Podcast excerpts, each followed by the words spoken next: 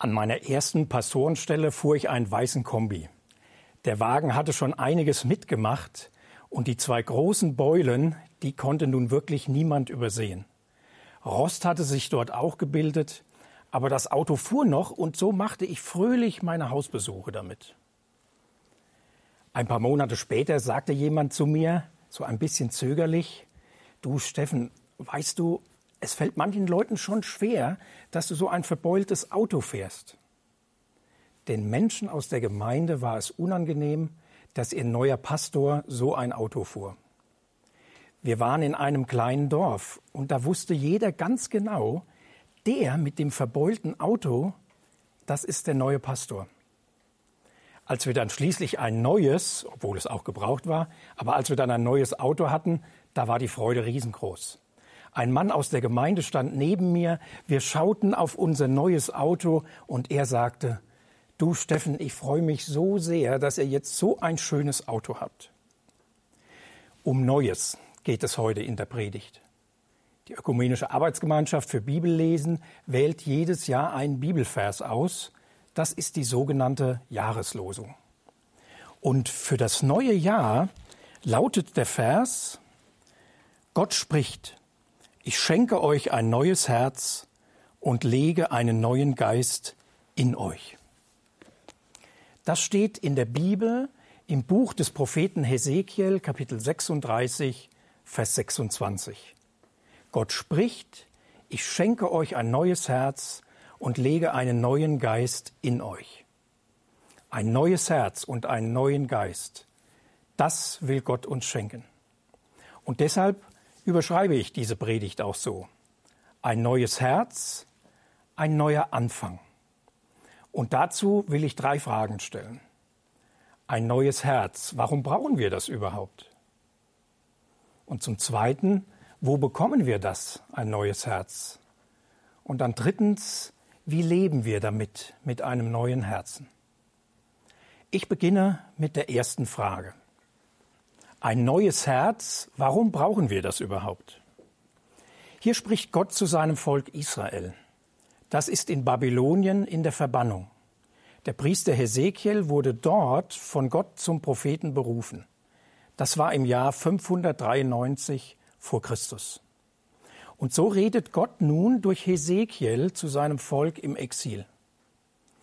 Schon zehn Jahre vor der Zerstörung Jerusalems wurden bereits 10.000 Israeliten nach Babylonien verschleppt. Und die erfahren nun dort, Jerusalem ist gefallen. Das Unvorstellbare, es war geschehen. Die Stadt, die Gott erwählt hatte, um mitten unter seinem Volk zu wohnen, diese Stadt war nun zerstört. Und auch Gottes Tempel, der sich darin befand. Aber wie konnte es überhaupt so weit kommen? Gott hatte sich dazu sehr deutlich geäußert. Zu Jerusalem sagte er, aber seine Einwohner haben sich gegen mich aufgelehnt und sie haben meine Weisungen in den Wind geschlagen. Darin haben sie alle Völker ringsum übertroffen. Ja, sie verwerfen mein Gesetz, sie wollen nicht nach meinen Geboten leben. Und darum wird mein Gericht euch treffen. Vor den Augen aller Völker ziehe ich euch zur Rechenschaft. Der Fall Jerusalems war Gottes Gericht an seinem Volk. Gott hatte lange gewartet, jahrzehntelang die Menschen Jerusalems immer wieder zur Umkehr gerufen, ganz geduldig, zur Umkehr zurück zu ihm, aber vergeblich. Mehrheitlich hielten die Israeliten an ihren eigenen Vorstellungen vom Leben fest, und die hatten mit Gott nichts mehr zu tun. Aber Gott freute sich nicht am Unheil seines Volkes. Nein. Und sein Gericht war auch nicht das letzte Wort. Schon bald, nachdem Jerusalem gefangen, gefallen war, begann Gott von neuem zu sprechen. Durch Hesekiel. Gott wird sein Volk aus dem Exil erretten. Er gibt seinem Volk neue Hoffnung. Er will es erneuern. Und zwar von innen heraus. Gott wird etwas ganz Neues schaffen. Denn es gilt, was Gott einmal gesagt hat, so gewiss ich lebe, Mir macht es keine Freude, wenn ein Mensch wegen seiner Vergehen sterben muss. Nein, ich freue mich, wenn er seinen falschen Weg aufgibt und am Leben bleibt. Darum kehrt schleunigst um. Und das galt nicht nur für das Volk Israel, das gilt jedem von uns. Denn wie Israel, so geht es jedem Menschen. So sehr wir uns auch anstrengen mögen, Gottes Gebote können wir nicht halten, beim besten Willen nicht. Haben Sie das schon einmal versucht? Als Gemeindepastor habe ich viele, Young, viele Jahre lang immer wieder mit Teenagern gesprochen, über Gott und über den Glauben an ihn. Vor allem im biblischen Unterricht. Das ist in unserer Freikirche so etwas Ähnliches wie der Konfirmandenunterricht. An einem Nachmittag sprachen wir über die zehn Gebote. Alles lief ziemlich normal, bis wir zum letzten Gebot kamen, und das heißt so, Begehre nicht, was deinem Mitmenschen gehört, weder sein Haus noch seine Frau, seinen Knecht oder seine Magd, Rinder oder Esel oder irgendetwas anderes, was ihm gehört. Aber das geht doch überhaupt nicht, platzte es aus den Teenagern heraus. Das hat doch mit Gefühlen und Empfindungen zu tun. Die sind doch einfach da. Wenn jemand etwas hat, das mir auch gefällt, dann ist es doch normal, dass ich neidisch werde und dass ich das auch gerne hätte. Die Teenager hatten etwas sehr Wichtiges entdeckt. Wir Menschen sind nicht in der Lage, Gottes Gebote zu halten. Wir schaffen es nicht, nach Gottes Willen zu leben. Dabei sind Gottes Gebote genial gut. Stellen Sie sich einmal vor, jeder Mensch würde sich an das Gebot halten, du sollst nicht stehlen. Sie und ich, wir bräuchten keine Schlüssel mehr. Weder für die Haustür noch für das Auto. Schlüssel wären absolut überflüssig. Das wäre doch super. Sie müssten nie wieder einen Schlüssel suchen, den Sie verlegt haben. Und nicht nur das. Wir bräuchten auch keine Passwörter mehr für unsere Computer, keine PIN-Nummern für unsere Bankkarten. Neulich stand ich im Supermarkt an der Kasse und ich musste wirklich ganz genau überlegen, welche Nummer gehört jetzt noch einmal zu dieser Karte.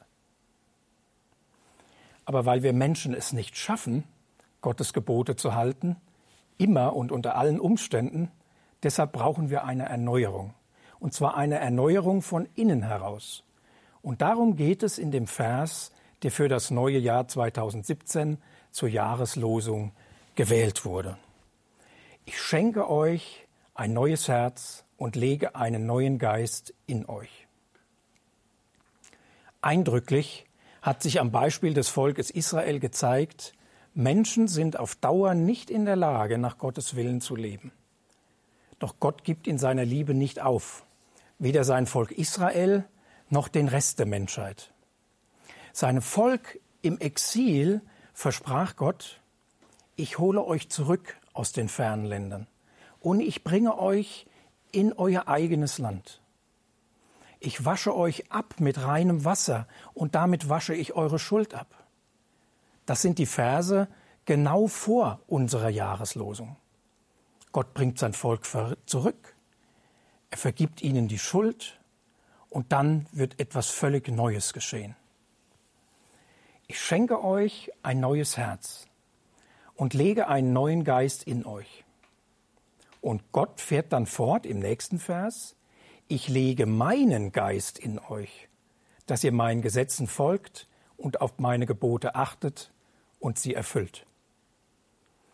Warum also brauchen wir ein neues Herz? Weil das alte nicht fähig ist, Gottes Willen zu tun. Das Herz ist in der Sprache der Bibel die Zentrale im Inneren des Menschen.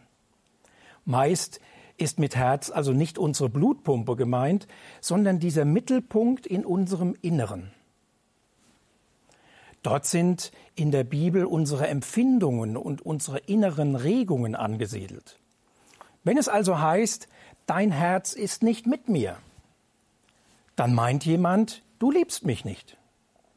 Freude, Trauer, Angst, Schmerz oder Mut, alle diese Empfindungen werden dem Herzen zugeschrieben.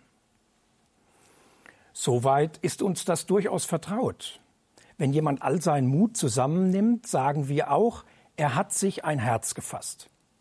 Aber in der Sprache der Bibel findet im Herzen auch unser Denken statt. Dort reifen unsere Vorstellungen. Im Herzen schmieden wir unsere Pläne und fassen Entschlüsse. Und hat jemand kein Herz, dann meint das in der Bibel auch, jemand hat keinen Verstand. Hier merken wir, dass der Begriff Herz in der Bibel auch das mit einschließt, was wir eher mit unserem Kopf in Verbindung bringen. Denken, Pläne schmieden, Entschlüsse fassen. Das heißt, unsere alten Herzen, unsere alten Zentralen in unserem Inneren bestimmen unser Denken und unser Tun.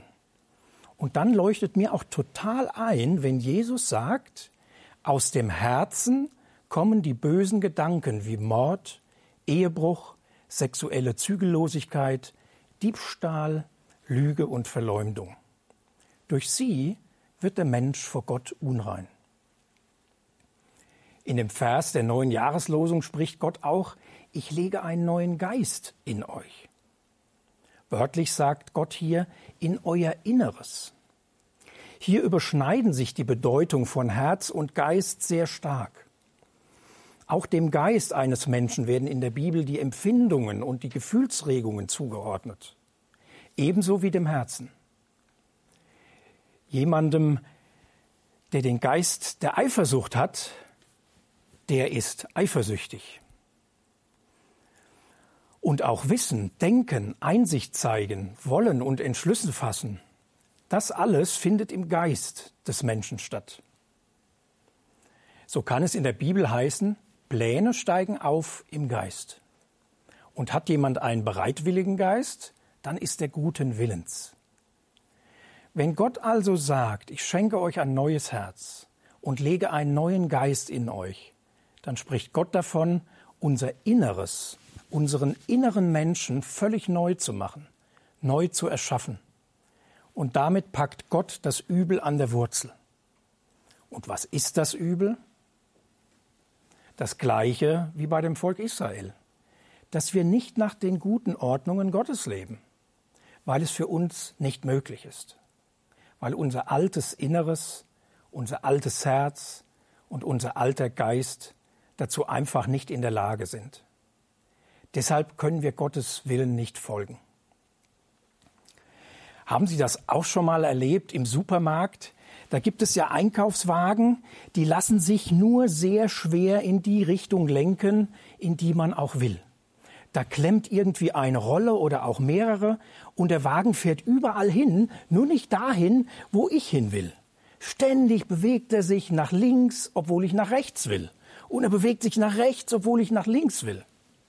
Mir erzählte einmal jemand, der hatte ein ganz besonders widerspenstiges Exemplar erwischt. Der Wagen war so unlenkbar, dass er immer wieder gegen Regale stieß. Und dort fielen dann Artikel in seinen Einkaufswagen, die er gar nicht haben wollte. Immer wieder zog der Wagen ganz unvermittelt in die eine Richtung und dann sofort wieder in die andere. Und nach einer Weile der Wagen war voll mit Artikeln, die der Einkäufer gar nicht brauchte. Entnervt gab er auf, ließ den Wagen einfach stehen und ging. So ist das mit unseren alten Herzen. Da hören wir von Gott, wollen uns bemühen, nach seinem Willen zu leben und merken, unser Inneres ist wie ein störrischer Einkaufswagen. Der fährt überall hin. Nur nicht dahin, wohin wir wollen. Und schon gar nicht dahin, wo Gott hin will. Paulus, einer der Gründer zahlreicher christlicher Gemeinden, hat das so ausgedrückt. Ich will immer wieder Gutes tun und tue doch das Schlechte. Ich verabscheue das Böse, aber ich tue es dennoch. Warum brauchen wir ein neues Herz? Weil unser altes Herz vor Gott nicht bestehen kann. Und das bringt mich zum Zweiten. Ein neues Herz. Wo bekommen wir das? Da gibt uns der Vers in der Jahreslosung die Antwort. Gott spricht, ich schenke euch ein neues Herz und ich lege einen neuen Geist in euch. Gott ist es, er will uns ein neues Herz schenken und einen neuen Geist will er in unser Inneres legen.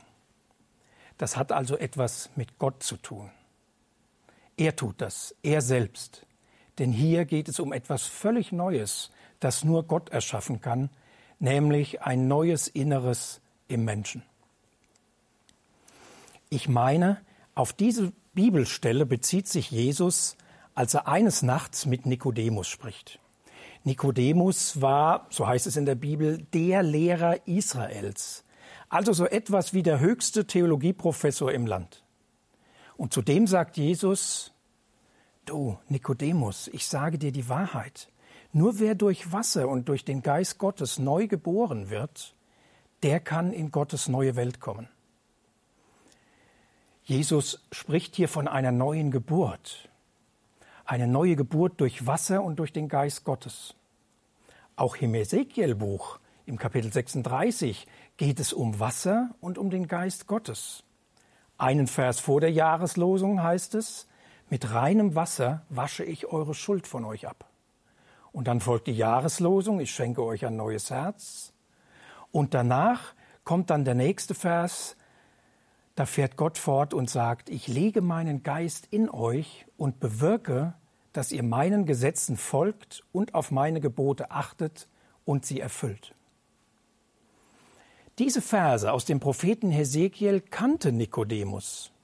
Und darauf spricht Jesus ihn auch an.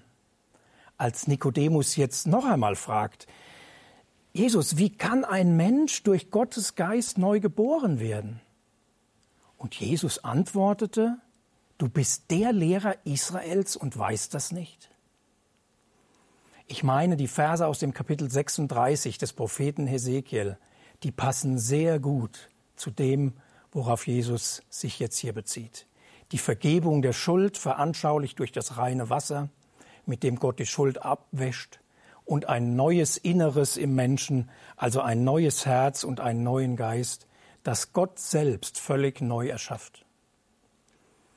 Das entspricht meines Erachtens dem, was Jesus gegenüber Nikodemus so nennt, dass jemand von neuem geboren werden muss. Wo bekommen wir es, das neue Herz, den neuen inneren Menschen? Bei Gott. Denn durch den Geist Gottes wird das neue Herz erschaffen.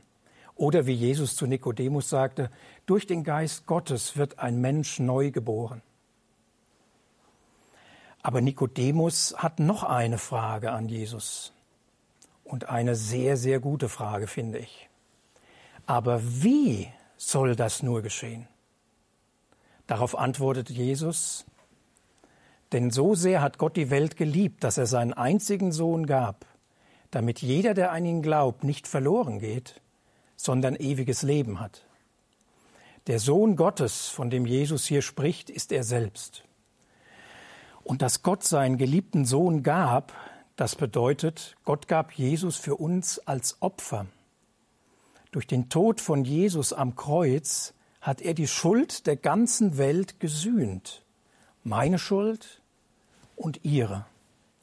Alle Schuld, die wir mit Gedanken, Worten und Taten auf uns geladen haben. Gott gegenüber und anderen gegenüber. Vielleicht sogar uns selbst gegenüber. Für all das wurde schon bezahlt. Jesus hat dafür bezahlt mit seinem Tod am Kreuz. Warum macht Gott das eigentlich? Jesus sagt ja hier, so sehr hat Gott die Welt geliebt. Gott liebt seine Menschen. Ich weiß gar nicht, das Wort geht manchmal so schnell vorbei, aber Sie und ich, wir sind von Gott geliebt, von unserem Schöpfer. Er will nicht, dass wir verloren gehen in alle Ewigkeit, sondern Gott will, dass wir leben. Er will sogar, dass wir ewig leben mit ihm in seinem kommenden Reich. Wir sind geliebt, wir sind eingeladen. Bei Gott, da sind wir zu Hause. Dort bekommen wir ein neues Herz. Bei ihm wird unser Inneres erneuert. Gott erschafft unser Inneres noch einmal ganz neu. Wir werden im Inneren noch einmal neu geboren durch den Geist Gottes. Denn unser altes Herz, unser altes Inneres Es ist nicht in der Lage, Gottes Willen zu tun. Aber wie wird das jetzt Wirklichkeit in meinem Leben? Jesus sagt hier, damit jeder, der an ihn glaubt, nicht verloren geht. Jeder, der an Jesus glaubt, dem wird das alles geschenkt. Ein neues Herz, ein neuer innerer Mensch, die neue Geburt durch den Geist Gottes. Und Glauben heißt in der Bibel vor allem Vertrauen. An Jesus glauben heißt also auf Jesus vertrauen. Das bedeutet, ich vertraue dann darauf, dass Jesus mit seinem Tod für alle meine Schuld bezahlt hat. Ich vertraue darauf, dass Jesus mir das ewige Leben schenkt. Ich vertraue darauf, dass durch mein Vertrauen auf Jesus Gottes Geist mich in meinem Inneren neu macht, neu erschafft. Das klingt eigentlich ganz einfach. Und das ist auch ganz einfach. Das ist so einfach, dass Menschen manchmal Mühe haben, das zu glauben. Also darauf zu vertrauen, dass es so einfach ist. Einmal bot ich einen Schnupperkurs an, einen Schnupperkurs zum christlichen Glauben. An einem der letzten Abende habe ich dann eine Grafik gezeichnet und mit dieser Grafik erklärte ich, wie das denn jetzt geht, dass ein Mensch zum Glauben an Jesus kommt. Und ich merkte, als ich das so erklärte, da wurde eine Frau, die dabei saß, immer stiller. Und ich hatte den Eindruck, sie wird auch etwas traurig. Ich meinte, das so zu empfinden, dass sie gerne an Jesus glauben würde, aber irgendetwas stand ihr im Weg. Im Kurs wollte ich sie jetzt nicht ansprechen, deshalb rief ich sie am Tag danach an. Ich hatte mich nicht geirrt, die Frau wollte gerne an Jesus glauben. Doch es hielt sie etwas zurück. Also vereinbarten wir einen Termin, um darüber zu sprechen. Und ich meine, es hat eine ganze Weile gedauert, bis wir herausgefunden hatten, was es war. Die Teilnehmerin dachte, ich muss erst alles in meinem Leben in Ordnung gebracht haben und erst dann kann ich Christ werden. Und das verstehen viele Menschen so. Ich muss mich bemühen und so gut ich kann nach Gottes Geboten leben. Und wenn ich es dann eines Tages vielleicht geschafft habe, alles richtig zu machen, dann darf ich zu Gott kommen. Und vielleicht nimmt er mich dann an. Vielleicht. Ich habe meine Gesprächspartnerin dann einfach gefragt, wie fändest du es denn, wenn du erst zum Glauben an Jesus kommst, wenn du erst Christ wirst? Und dann danach mit der Hilfe von Jesus anfängst, dein Leben neu zu ordnen. Wie meinst du das? hat sie mich dann gefragt. Dann habe ich ihr ein paar Sätze aus der Bibel gelesen, zum Beispiel diesen hier. Aber was sich keiner verdienen kann, schenkt Gott in seiner Güte.